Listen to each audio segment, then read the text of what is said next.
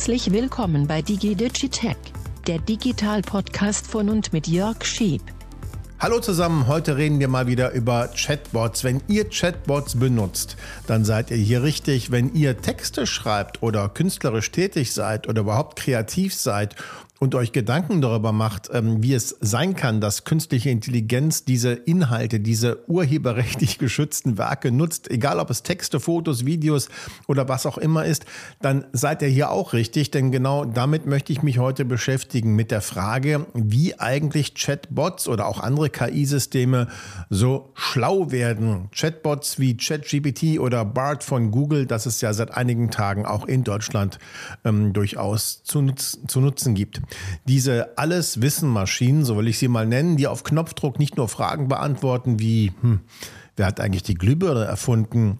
Thomas Alpha Edison, ja, wahrscheinlich, sondern bei Bedarf auch eine Menge Wissen über den erbitterten Streit zwischen Erfinder Thomas Alpha Edison und Nikola Tesla, um nur ein Beispiel zu nennen. Manchmal hat man ja den Eindruck, diese Chatbots, die haben sich das ganze Wissen der Welt drauf geschafft. Das ist zwar ein bisschen übertrieben, aber es geht in die Richtung. Ja, sie kennen auch die Inhalte von Büchern. Wie viele Kapitel hat die Bibel? Wie heißt die Hauptfigur in Fifty Shades of Grey? Und auch eine Zusammenfassung über die Glocke oder Harry Potter bekommt man mühelos hin mit diesen Chatbots. Sie kennen sich also ziemlich gut aus. Äh, und einige Autoren aber aus den USA, Denen gefällt das nicht, dass die Chatbots so viel über ihre Bücher wissen. Sie haben jetzt geklagt gegen den Betreiber OpenAI, OpenAI, den Betreiber von ChatGPT. Und weil sie nämlich der Meinung sind, der Konzern verdiene Geld mit ihrem Werk. Ja, mit ihrem Werken, mit ihren Büchern, mit ihren Texten. Da kann man zweifellos drüber streiten, aber das ist Thema dieser Ausgabe von Digi Digitech und jetzt geht's auch schon los. Hallo und herzlich willkommen zu einer neuen Ausgabe von Digi Digitech. Diesmal kein Service-Podcast, sondern ein Podcast, wo wir uns mal so ein bisschen mit der Frage beschäftigen, wie funktionieren eigentlich KI-Systeme, KI-Chatbots wie ChatGPT oder BART von Google. Wie kann es sein, dass die so unglaublich viel wissen? Wie, können, wie kann es sein, dass sie uns all unsere Fragen beantworten? Woher haben sie ihr Wissen und wer verdient damit Geld? Und ist das in Ordnung, dass die so viele Texte gelesen haben. Aber ich greife jetzt schon ein bisschen vorweg. Ich wünsche euch jedenfalls viel Spaß mit dieser Folge. Hintergrund ist folgender. Die US-Komikerin Sarah Silverman, bekannt aus Saturday Night Live und vielen, vielen anderen ähm, Geschichten in den USA, eine tolle Komikerin, gar keine Frage. Ich mag sie sehr. Äh, sie ist auch Autorin und sie hat zusammen mit einigen anderen amerikanischen Autorinnen und Autoren gegen OpenAI geklagt. Das ist die Firma, die ChatGPT betreibt. Der Vorwurf lautet mit einem Wort Urheberrechtsverletzung. Die Autorinnen und Autoren begründen ihre Klage nämlich damit, dass der Chatbot ChatGPT unter anderem mit ihren Texten, also Manuskripte, Radiomanuskripte, Fernsehmanuskripte, vor allem aber auch Buchmanuskripte und um ganz genau zu sein, mit ihren Büchern trainiert wurde. Das zumindest sagt Sarah Silverman, der wohl aufgefallen ist, dass der Chatbot ChatGPT durchaus eine Menge über ihre Bücher weiß und das ohne Wissen und Zustimmung der Autoren, sagt sie, argumentiert sie und klagt deswegen eben gegen dieses Start-up, das mittlerweile ja wirklich weltweit jeder kennt.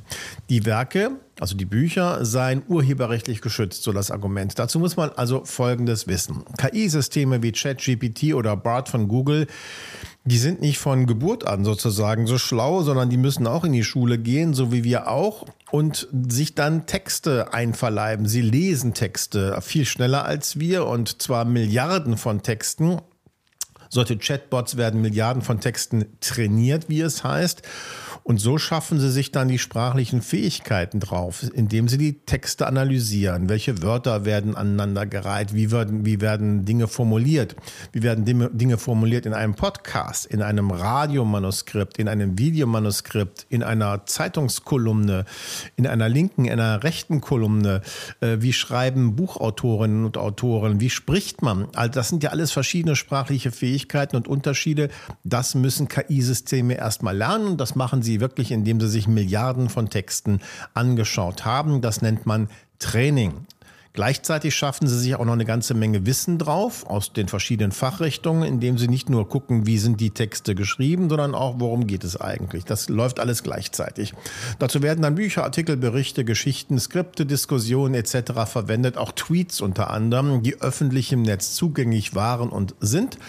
Und die werden dann im großen Stil eingelesen. Es gibt leider keine öffentliche Liste, wo zum, Beispiel OpenAI aufführt, welche Texte gelesen wurden. Das wäre auch ein bisschen mühsam angesichts der Tatsache, dass Milliarden von Texten herangezogen wurden. Aber alles, was öffentlich zugänglich ist, das wurde auch gelesen. Man muss auch wissen, dass viele Bücher bei Google Books zum Beispiel öffentlich zugänglich sind und man äh, dann auch teilweise darauf zugreifen kann. Man kann dann die Texte lesen und auswerten und das haben die KI-Systeme im großen Stil ohne jede Frage getan. Sarah Silverman und einige weitere Autoren sind aber jetzt der Ansicht, das geht nicht. Und wenn es passiert, also wenn KI-Systeme sich diese Texte einverleiben, dann müsste es zumindest auch bezahlt werden. Es geht natürlich mal wieder ums Geld. Aber woher wissen die klagenden Autoren eigentlich, dass ihre Bücher gelesen und für das Training verwendet wurden? Ist ja eine wichtige Frage. Das ist eine wichtige Frage, eine sehr gute, glaube ich sogar, denn man, man kann nicht wirklich zu 100 Prozent wissen, ähm, welche Bücher, welche Texte herangezogen wurden. Wie erwähnt, gibt es ja eben keine Liste, keine Zusammenstellung, keine Auflistung.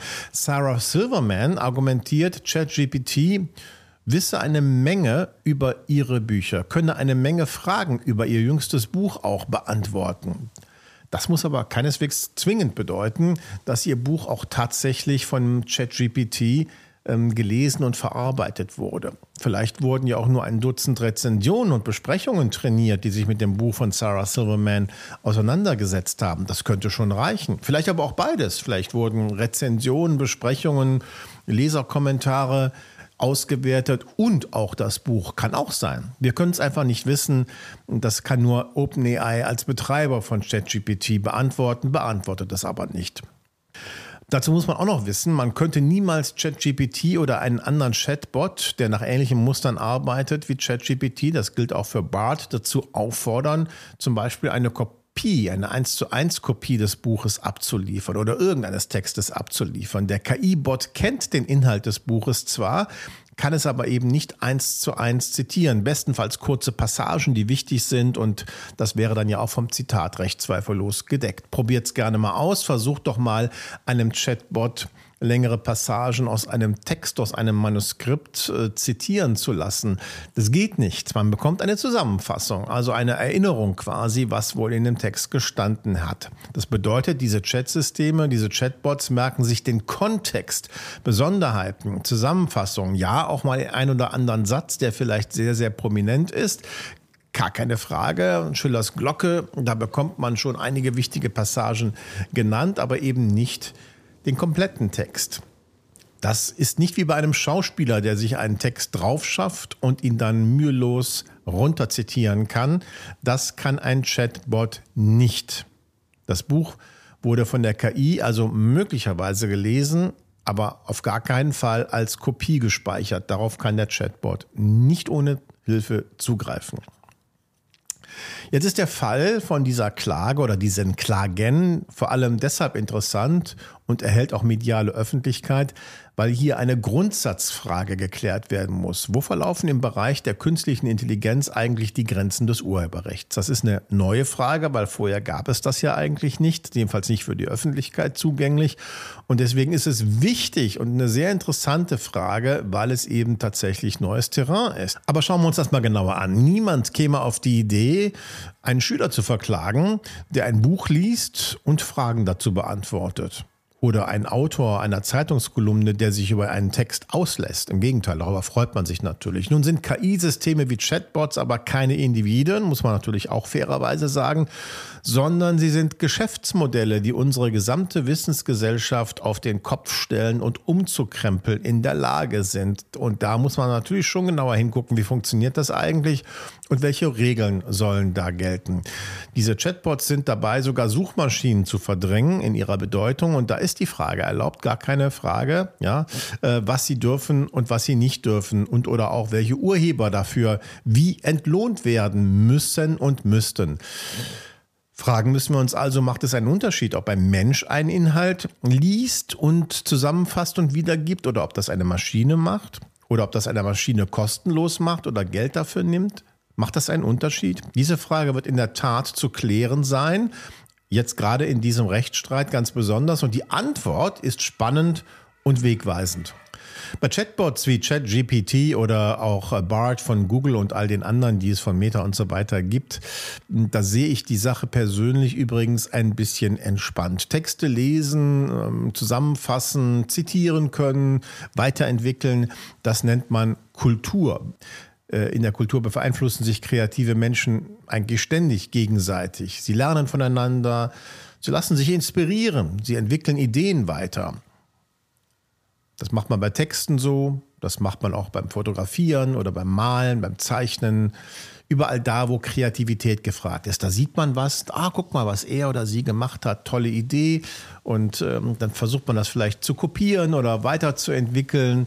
Zu einem neuen Niveau zu bringen, eine eigene Note reinzubringen, das ist vollkommen normal und eben ein kultureller Vorgang. Die Frage ist aber, wird etwas plump kopiert oder wird es weiterentwickelt?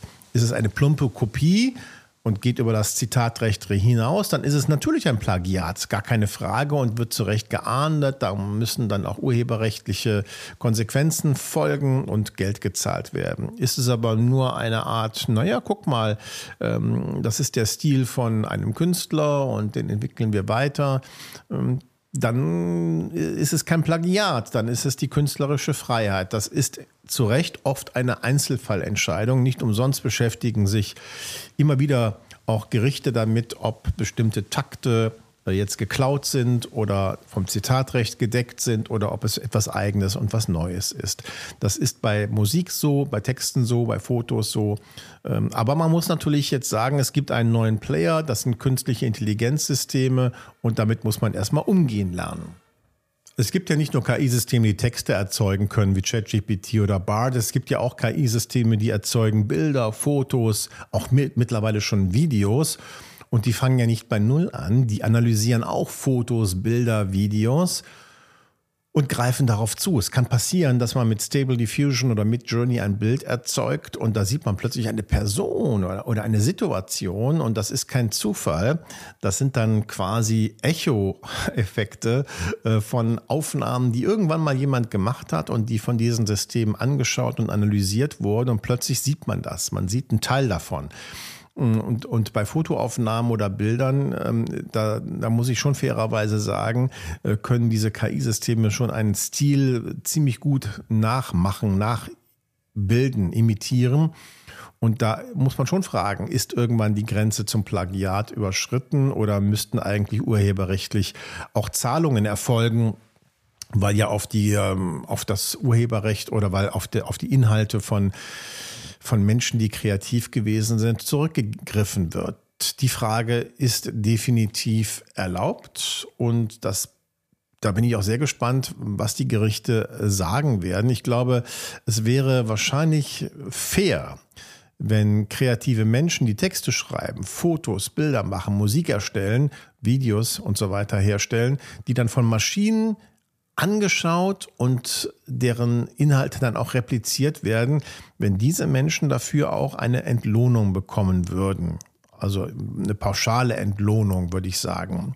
Man kann das nicht im Einzelfall konkret nachvollziehen oder, oder machen, aber eine pauschale Entlohnung, so ähnlich wie das das bei der GEMA oder bei der VG Wort oder bei der VG Bild gibt. Kreative Menschen wissen, was gemeint ist. Das sind so Verwertungsgesellschaften, die immer dann, wenn ein Medium zum Beispiel verkauft, wenn ihr zum Beispiel eine CD kauft, ähm, wenn ihr das überhaupt noch macht, aber oder auch ein Computer, wenn ihr einen Computer kauft, da ist eine Gebühr enthalten, ein paar Euro, die werden auf VG Wort, VG Bild und so weiter ausgeschüttet, weil man sagt, okay, mit diesen Systemen werden kreative Inhalte abgespielt, kopiert, gespeichert und so weiter. Da hat man sich auf eine Abgabe geeinigt.